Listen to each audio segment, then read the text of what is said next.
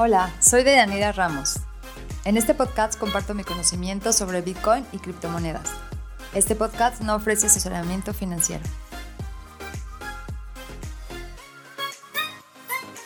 Hola, ¿qué tal? Mi nombre es Deyanira y en este video vamos a hacer la comparación de 7 formas de almacenar Bitcoin.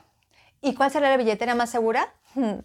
Cuando hablamos de una wallet, queremos decir que es un monedero digital donde almacenas tus criptomonedas. Una wallet es una llave que te da acceso directo y total a las criptomonedas que tenemos alojadas en una blockchain y depende de su nivel de seguridad y si se encuentran conectadas a la red. Vamos a ver siete tipos, partiendo de los más inseguros a los más seguros. Cada wallet tiene una cosa en común. La primera es la clave pública, como una dirección de correo electrónico.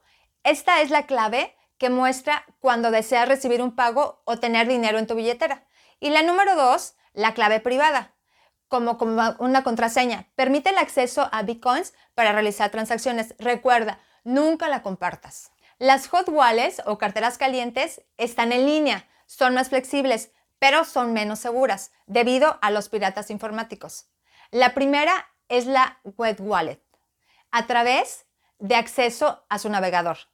Almacenar criptomonedas entre exchanges, las ventajas, es muy práctico, puedes operar en cualquier momento, los riesgos. Uno, puede ser piratero. Dos, tu clave privada tiene el intercambio, recuerda, no tus claves, no tus monedas. Y tres, permite la venta de medio emocional. La oportunidad hace ladrón y la oportunidad lleva a decisiones emocionales. La segunda cartera es la de Stop Wallet. Esta es el acceso a través del software que instalas en tu computadora o de alguna manera lo almacenas en ella. La ventaja aquí es que tú guardas tus propias llaves, pero igual puede ser hackeado. Puede haber un virus y puede ser algún peligro adicional si la computadora se estropea. La tercera wallet es la mobile wallet, colgante para teléfono móvil. Instalas la aplicación, la ventaja también es que tú guardas tus propias monedas, pero también puede ser hackeado, puede haber un virus y si el teléfono se estropea, adiós. No hay protección contra esto, pero la protección también significa que hay una brecha de seguridad.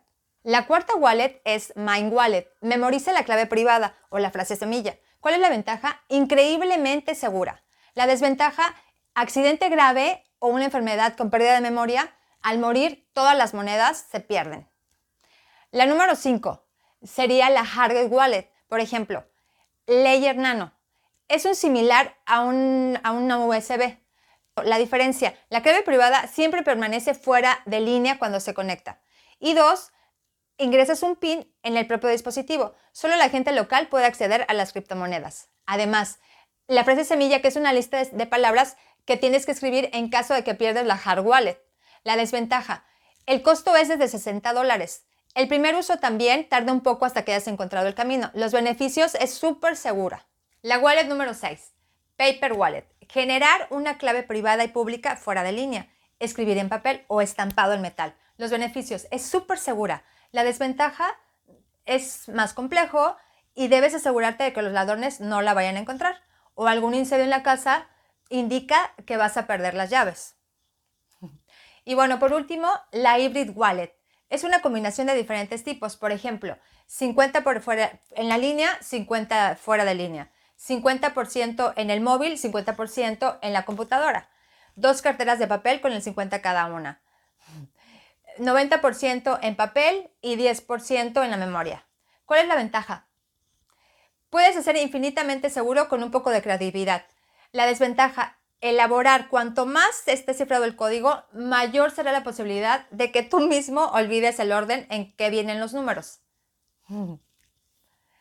¿Cuál billetera sería la mejor? Bueno, en mi opinión, Trader para una Hot Wallet Exchange. Si tienes menos de mil dólares, monedero gratis como Purple Wallet. Extremadamente ahorrador, pero bueno, también la seguridad sigue siendo importante, sería una Paper Wallet. Si eres muy rico, una Hybrid Wallet. Y Holder es una inversión a largo plazo, que menos de un millón sería una Layer Nano. Eso sería todo. Muchísimas gracias. No olvides darle like y suscribirte al canal. Bye, hasta luego. Finalmente, una recomendación que viene del corazón. ¿Sabías que también puedes obtener ingresos pasivos con criptomonedas sin vender tus monedas? Yo personalmente apuesto, por ejemplo, con la moneda criptográfica DFI. En pocas palabras, eso significa que presto mis monedas y recibo un rendimiento anual de alrededor del 50% en la actualidad. Es decir, incluso si el precio del DFI permanece constante durante un año, obtuve un beneficio del 50% con esto. Sé que suena totalmente fraudulento, especialmente si eres nuevo en el mercado de las criptomonedas. Si quieres probar tú mismo, también puedo recomendarte la plataforma llamada KDeFi, que también uso yo misma. Con mi enlace de referencia también obtendrás hasta 50 dólares gratis, dependiendo de la promoción, si te verificas y recargas tu cuenta con 50 dólares. Si te parece interesante y quieres probarlo, entonces ve a mi sitio web deyaniraramos.com slash K. Otra vez, deyaniraramos.com slash C-A-K-E. Diviértete probándolo y gracias por tu apoyo.